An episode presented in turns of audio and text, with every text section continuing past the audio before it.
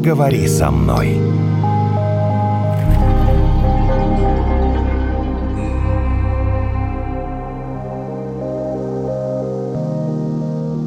Здравствуйте, дорогие друзья. Наталья Евгений с вами. Подкаст «Поговори со мной». Сегодня мы решили понять, что же такое биполярное расстройство и что делать, если э, человек действительно им страдает. Давайте я сразу представлю наших гостей. Клинический психолог, кандидат психологических наук Артур Тимофеев и психиатр-психотерапевт Юлия Северина сегодня у нас э, в гостях. Здравствуйте, уважаемые слушатели. Если что, это сокращенно БАР, правильно я, да? Ну, так-то аббревиатура ничего так. БАР. Ну, симпатик, у меня БАР. Симп- У меня бар. А потом... Или я в баре. Я в баре это другое. Ты сначала в баре, а потом у тебя может быть бар. У меня вчера было такое прекрасное настроение. Я шел по вечерней Москве, небольшой мокрый снег такой, знаешь, хлопьями валился. Сегодня утром просыпаюсь и понимаю, что Это была галлюцинация? ой, как мне дурно, как мне плохо, я что-то в унынии, а вот что же мне делать? И вот это люди называют биполярным расстройством. Да? А на самом деле не так. Вчера было хорошее настроение, сегодня плохое. Ой, у меня какая-то биполярочка. Давайте на самом деле расскажем, что такое бар. И давайте поймем, почему здесь у нас же и психолог, и психотерапевт получается. То есть все-таки, если вы чувствуете, что что-то не так, то нужно идти как? Сначала к психологу он расскажет. Кому-нибудь. Или вообще все равно просто к врачу. направит.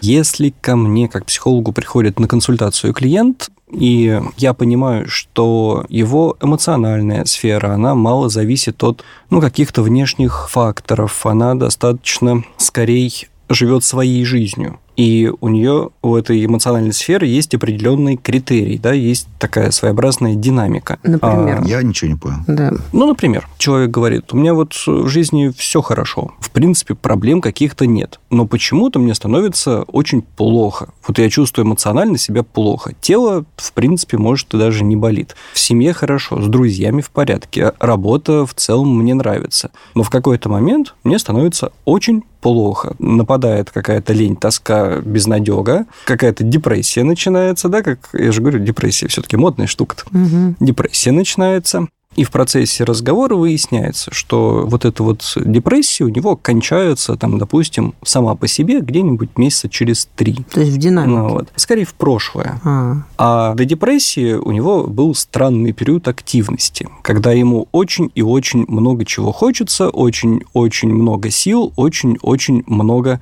разных странных идей возникает. но это разве не естественно такой перепад настроения? Ты сначала много поработал, а потом у тебя наступает такой спад есть. Вопрос в выраженности А, и вопрос в времени. Ну, то есть, если это спады, доходящие там, в том числе до суицидальных мыслей, а подъемы настолько велики, что утрачивается контроль даже за поведением, ну, то есть человек просыпается в какой-то момент в другом городе и понимает, что он как-то сюда попал. а, и не помнит как? Иногда может восстановить порядок, иногда может не восстановить. но- Подождите, это без употребления. Да, вот Мгм. это важное дополнение, да. А психиатра послушаем сейчас. Так, и такой клиент приходит к вам, Юлия от Артура, и вам нужно как-то отличить его плохое настроение от именно от, от диагноза, правильно? да? Ну, с психиатрической точки зрения здесь все, я не знаю, возможно, проще, Очевидно? что ли. Нет, даже не очевидно. У нас все равно есть четкие критерии. Мгм. И у нас все равно есть четкое понимание, что ну, биполярное расстройство, а, это психическое расстройство, это точка.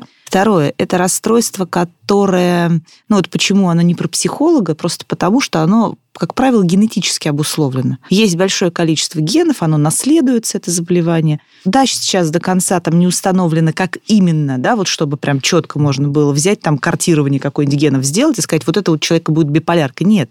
Но тем не менее доказано, что это действительно наследственное расстройство. Как оно определяется? Мы, естественно, расспрашиваем пациента ну, о той жизни, которая была до его обращения. Да, первое, мы, конечно, жалобы расспрашиваем. Обычно приходят пациенты либо в состоянии депрессивном, безусловно, да, потому что, ну, что их ведет? Явно нехорошее настроение к психологу, да, и не удовольствие, и радость жизни. Ведет их как раз депрессивное состояние. Длительное, да? Вот, Мгм. Как правило, да. Не один, не неделю. Не неделя. Мгм. Ну, знаете, немножко так тогда по срокам, если сказать. Вот по критериям, да, медицинским, вот четко, депрессия называется состояние непроходящее, именно депрессивный такой спад, две недели. Вот это фаза. То есть вот если настроение не колеблется там в течение дня, мне хорошо, и тут там утром плохо, вечером хорошо, вот такое вот, ну, выздоравливает, да, человек. Такого вот обычно не бывает. Все-таки депрессивное состояние, две недели, тогда мы можем назвать это депрессией. Но приходит, конечно, не с двумя неделями, приходят с месяцами, приходят иногда с годами, ну, то есть вот такая история. И вот, конечно, мы смотрим там, ну, на клинически очерченную депрессию. Да, мы расспрашиваем про настроение, мы расспрашиваем, как оно повлияло на какую-то жизненную активность,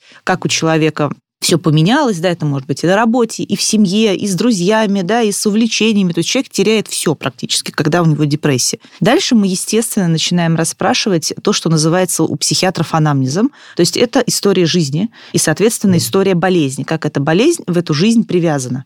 И, как правило, мы тогда у таких пациентов узнаем, что, оказывается, а депрессия не первая а была до этого, а была еще какая-то фаза. Там тоже могла длиться там, больше двух недель, там обычно тоже месяцы а может быть и третье, и четвертое. Между ними, например, могут быть периоды вот как раз такого подъема. Что значит подъема? Но их два вообще подъема, два вида. Есть маниакальный подъем, то, что как раз Артур сказал, да, это из разряда, когда я вообще не отдаю отчет, что происходит, да, я веселый, все в жизни классно, даже вот так в голове окрошка, мысли скачут, сосредоточиться невозможно, тянет на какую-нибудь, я не знаю, ну, на Дичь. такие приключения, да, на такие Что приключения, называется. которые, да, соответственно, в норме человек бы никогда в жизни бы не сделал, он расторможенный по всем фронтам, то есть алкоголь, прогулки, девушки, я не знаю, если это молодой человек, да, там, и так далее, и так далее. А со совершенно... стороны это как выглядит? Просто человек очень веселый, что ли? Нет. Вот это как раз выглядит со стороны полным неадекватом. Это прям переоценка себя, иногда даже до агрессии доходящая, да, это вот как раз вот то, что называется секс, наркотики, рок-н-ролл, mm да, и это не остановить. И вот это называется маниакальное состояние. То есть со стороны обычного прохожего он все равно заметит, что да. Что-то вот не, этот не то, да. да, человек говорит какую-то чушь, он несет какую-то нелепицу. Он... Если э, вообще понятно, что говорит, потому что я говорю, там угу. салат. А, то есть да? просто вот ускоренная очень речь, ускоренное Окрошка. очень мышление, он не успевает.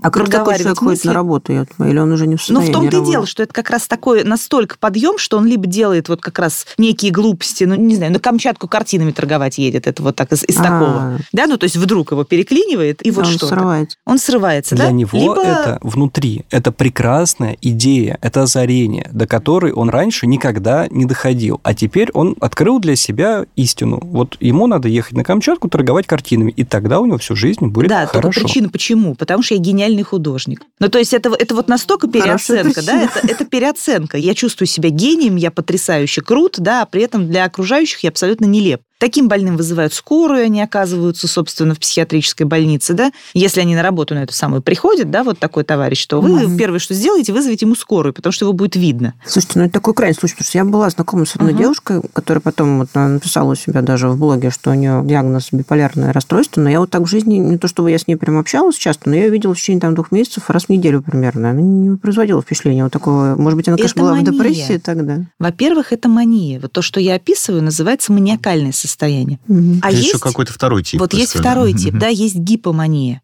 Когда вот смотрите, у нас есть некая такая база. Вот человек от природы, ну, обладает определенным уровнем, не знаю, там, энергетического потенциала, определенным уровнем общительности, да, жизненной энергии в принципе как таковой. А тут, ну вот представьте, что это повышается раза в два, в три. Человеком это воспринимается, может быть, как норма, он даже, может быть, привязывает это к событиям, и зачастую даже вот, ну, это не оттормаживает. Вот это как раз у врача-психиатра выясняется, когда ты начинаешь вот это самый анамнез собирать, оказывается, что вот, наверное, какой-то период был вот такой вот подъем и не очень адекватного для конкретного человека. Mm-hmm. Ну, вот так условно, мы же с вами разные, да, и у меня будет это одно, у вас это будет другое, да, просто по степени. Ну, то есть, условно, подъема. он обычно да. ходил пешком, а тут он начал бегать каждый да, день он по начал 20 бегать, километров. у него много энергии, да, у него там 25 дел он на работе может делать, хотя раньше он был, например, последовательный, делал только одно но зато он со всеми справляется. У него нет вот этой вот окрошки, то есть он как бы адекватный, но Это он очень активный. сложнее определить, да, насколько совершенно я понимаю, верно. Да? Да. Угу. Просто здесь как бы, когда мы видим просто именно депрессивные фазы, мы начинаем задавать вопрос, а не было ли вот вообще периода, когда ты был максимально активен, когда было очень хорошо, и дальше вот начинаешь раскручивать эту идею, оказывается, что да, вот этот период, он все равно человек помнит, он выбивается из какого-то вот его жизненного пути. Да, и ты понимаешь, да, это, видимо, был подъем. И, следовательно, мы чего? Мы складываем, ага, эпизодом единичным назвать состояние нынешней депрессии нельзя. Да, у нас были несколько. Значит, это череда депрессивных фаз, между которыми что? Если был хотя бы один эпизод подъема настроения, да, то тогда мы можем смело говорить о биполярном расстройстве. На физическом уровне действует ли депрессия и мания на человека? То есть можно ли сказать, знаете, у меня болит голова, нога, я не знаю, ступня и все, а на самом-то деле это э, состояние депрессии. А потом вдруг какой-то момент у меня все проходит, я такой начинаю бегать, и делать 25 дел. Собственно, во-первых, есть, когда депрессивные эпизоды, вот мы, например, видим чет четко очерченную депрессию. Вот, прям видно, да, без сомнений. Но пациент еще в том числе жалуется, да, на какие-то физические угу. расстройства. Голова болит, нога болит там. Тогда будет выставлен диагноз депрессивный эпизод с соматическими симптомами. Понятно. То есть, да, угу. одним из симптомов этой депрессии могут быть какие-то боли. Но, Но тут важно еще... понимать, да, Да. что, во-первых, отделить эти соматические симптомы, были ли они там до депрессивного состояния, насколько они связаны с депрессивным состоянием. Ну, то есть важно все-таки их сцепить. То, что вне депрессивного состояния этого не было, депрессивное состояние появилось, и стали потихонечку нарастать вот эти соматические, то есть телесные симптомы. Тут еще одна интересная Мгм. тема. Есть большой контингент пациентов, у которых есть так называемые маскированные депрессии. Вообще, если статистику поднять как таковую, то считается, что может быть процентов 70 депрессий как таковых. Вообще до психиатров не доходит, а доходит к Мгм. терапевтам. Лучшем терапевтам, случае, да. неврологам, еще к кому-то, потому что... 7 человек из 10 Ага, не доходят.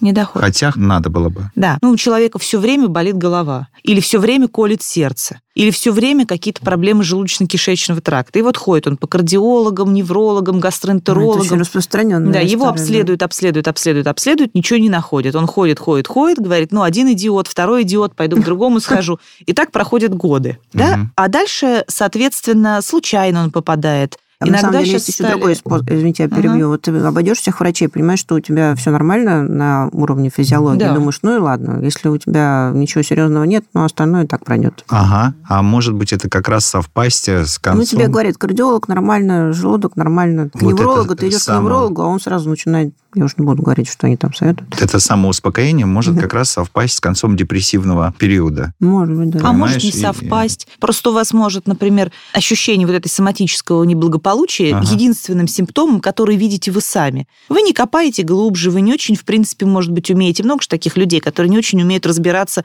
вообще в своих эмоциях как таковых. Сейчас, кстати, вот молодое поколение вообще этим грешит. Ой-ой-ой, а старшие прям вот так разбираются в своих эмоциях, Ну, что- знаете, хотя бы тревогу от Старшие просто апатии привыкли отличает, вот уж если честно. Да, вот когда начинаешь расспрашивать, что ты чувствуешь, старший больше может рассказать, хотя бы описать эмоции. А Ага. молодежь, ну, как бы вообще, зачастую. Ну, то есть вот не знаем, что такое тревога, мы не знаем, вот как описать апатию, мы смотрим... Слушайте, и- мне кажется, гораздо проще, просто пока там тебе до, не знаю, 25 лет, у тебя тревога нет. Что ты будешь тревожиться? Да? Все живы вокруг здоровы. Ну, да? А, н- Но не если мы совсем. говорим про депрессивные расстройства, то очевидно, что тревога часто является частью депрессивного расстройства. И понятно, что Необоснованная тревога. Мгм. да, да, молодого поколения это однозначно касается, потому что, собственно, с начала подросткового возраста в основном да, идет нарастание как раз заболеваний типа депрессии. Ну, там, той же самой биполярки, потому что раньше они либо не особо проявляются, либо их трудно диагностировать, а в подростковом возрасте вот самый-самый такой пик. И да, действительно, молодежь очень с трудом дифференцирует свои эмоциональные состояния, не разделяет. Просто такое обобщенное плохо, мне плохо. А вот что именно плохо, вот это уже приходится Ну, Нет психологу, повода покопаться в себе, да? психологу и врачу да, выяснять, а что именно с тобой плохо, дружок. У меня вот вопрос, а можно ли вылечиться? Или это уже на всю жизнь? От биполярного расстройства? Да, с этим. Тут надо Есть фазы смотреть. статистика. И Потому что если это генетическое заболевание, то, по идее, оно уже неизлечимо.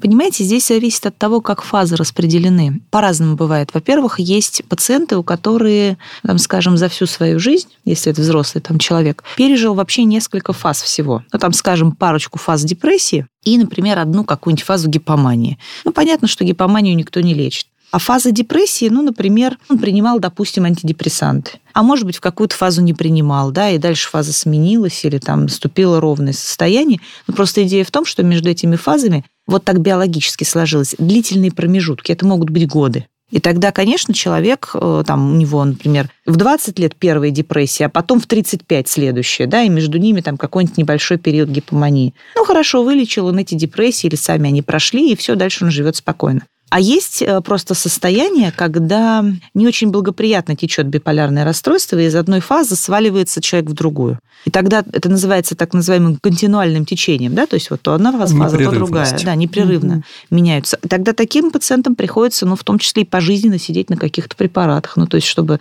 эти фазы сокращать. Но, как правило, да, ну, как правило, фаза, например, депрессивная, она лечится, и человек дальше перестает пить препарат. Дальше, если он чувствует, что он три опять... месяца все хорошо, и он потом опять... Вот здесь опять надо смотреть, сколько по времени. А. Да, потому что если это всего на месяц, на два, на три хватает, то лучше принимать что-то поддерживающее, да, ну, длительное время. Там небольшие будут дозировки, скорее всего, ну, просто инсулин же колят себе пациенты с сахарным то диабетом. То есть это врут, да, что когда у женщины климакс, э, у нее налаживается вот это вот все, и биполярка исчезает. О, как! Какой поворот. Интересный какой вопрос. Гендерный. Ну, там речь идет, видимо, про гормональную встряску, которая, естественно, может повлиять на динамику этих фаз, но я не думаю, что это прям напрямую связанные вещи. Согласна, я скорее согласна, да. Можно, когда вот эти волны, как вы сказали... Континуальные? Континуальные, но не очень глубокие и не очень возвышающиеся. Наташа может это заметить? А мы вообще можем заметить друг друга? Не вот это вот уехал на Камчатку угу. торговать. Вот тут бы Наташа удивилась. Ну, Артур уже там уже все продает. Я, ну, я вот смотрите, поняла. если говорить про не очень выраженные формы, да, да, да. то тогда мы говорим про циклотемию, а не про биполярное расстройство. Есть еще такое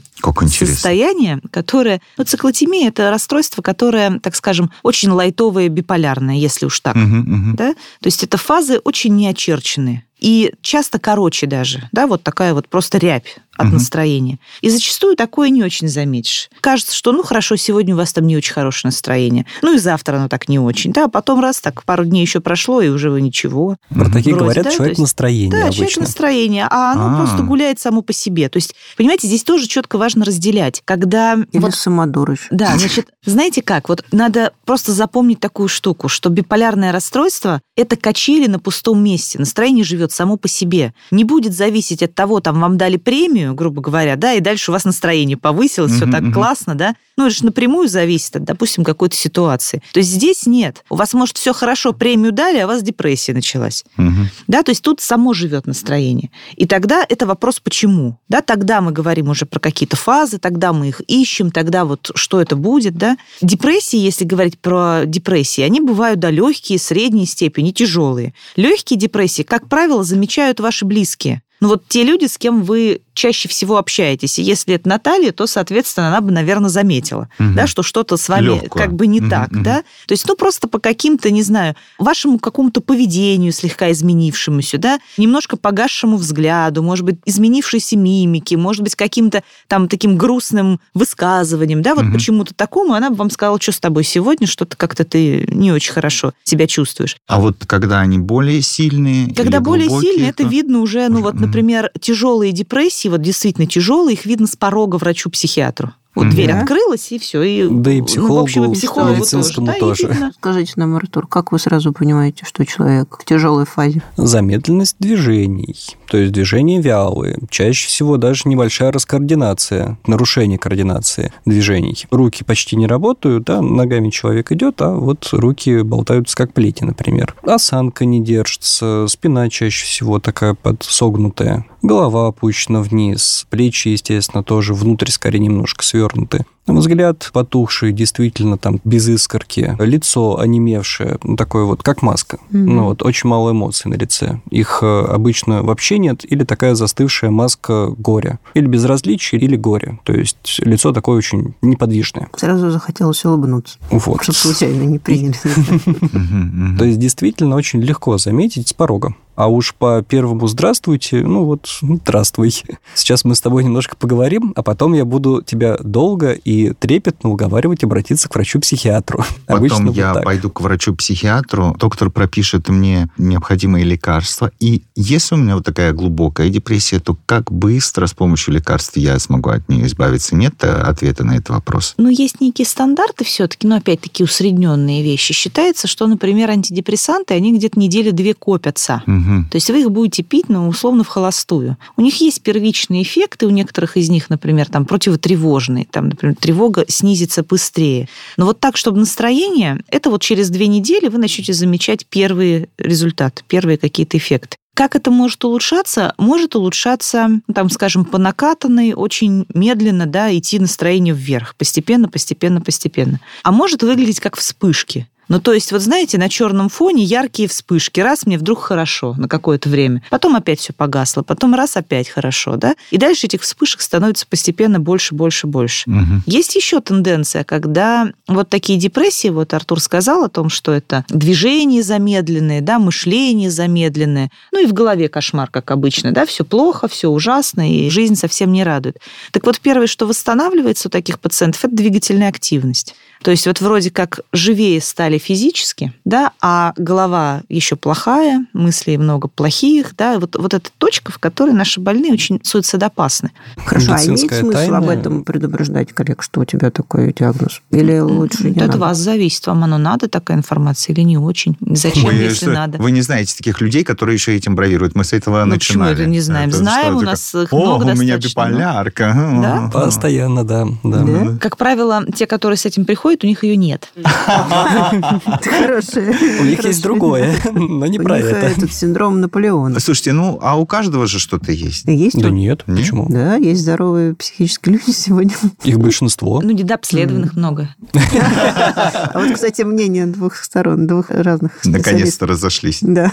Давайте в завершение скажем о том, что самим себе диагноз ставить не надо, что сначала идешь, например, к клиническому психологу, вот такому, как Артур Тимофеев, а там дальше Артур разберется, следует ли тебе обращаться к психиатру и психотерапевту, да? А можно сразу пойти к психотерапевту? Вот прям решить в Юлия. какой-то момент э, и пойти к Юлии Севериной, А например. можно? Но это от людей зависит выбор. Здесь нет же задач, там у того же психиатра нет задач назначить вам столько таблеток, чтобы вы с них не слезли там, Мгм. да, и все время принимали. Если ко мне придет какая-нибудь легкая депрессия, я пойму, что, ну вот здесь Артур разберется без меня, то, собственно, и разберется без меня. Мгм. Без таблеток, в смысле, да? Да. Если, ну, как правило, вот Поговорить, просто... а тут с Да. таблеткой. А тут с таблетками. Но тоже поговорить. Или больше с тобой. А знаете как? Здесь опять есть Понаблюдать. психологи, есть психотерапевты, а есть психиатры. А вы же Вот- психотерапевт и психиатр. Да, но Так. просто разница в чем? Вот у нас разное образование базово. У меня медицинское, да, у Артура психологическое. Мое считается естественно научным, поэтому там про гены, биологическую подоплеку и так далее, и так далее, и так далее. И про таблетки. Мое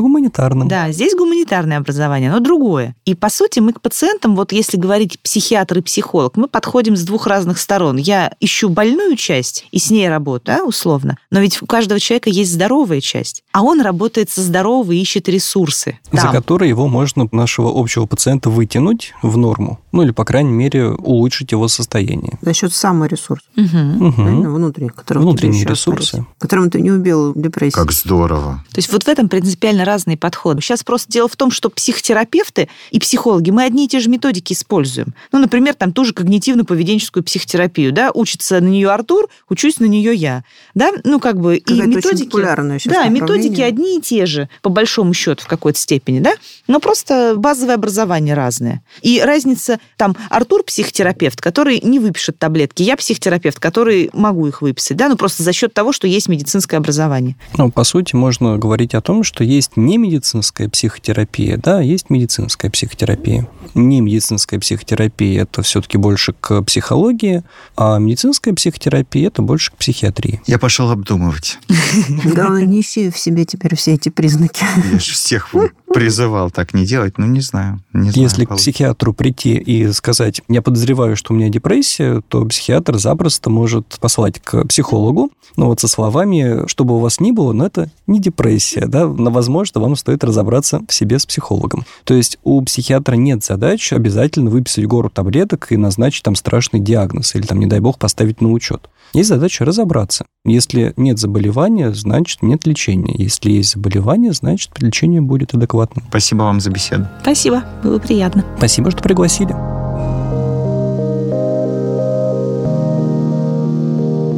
Поговори со мной.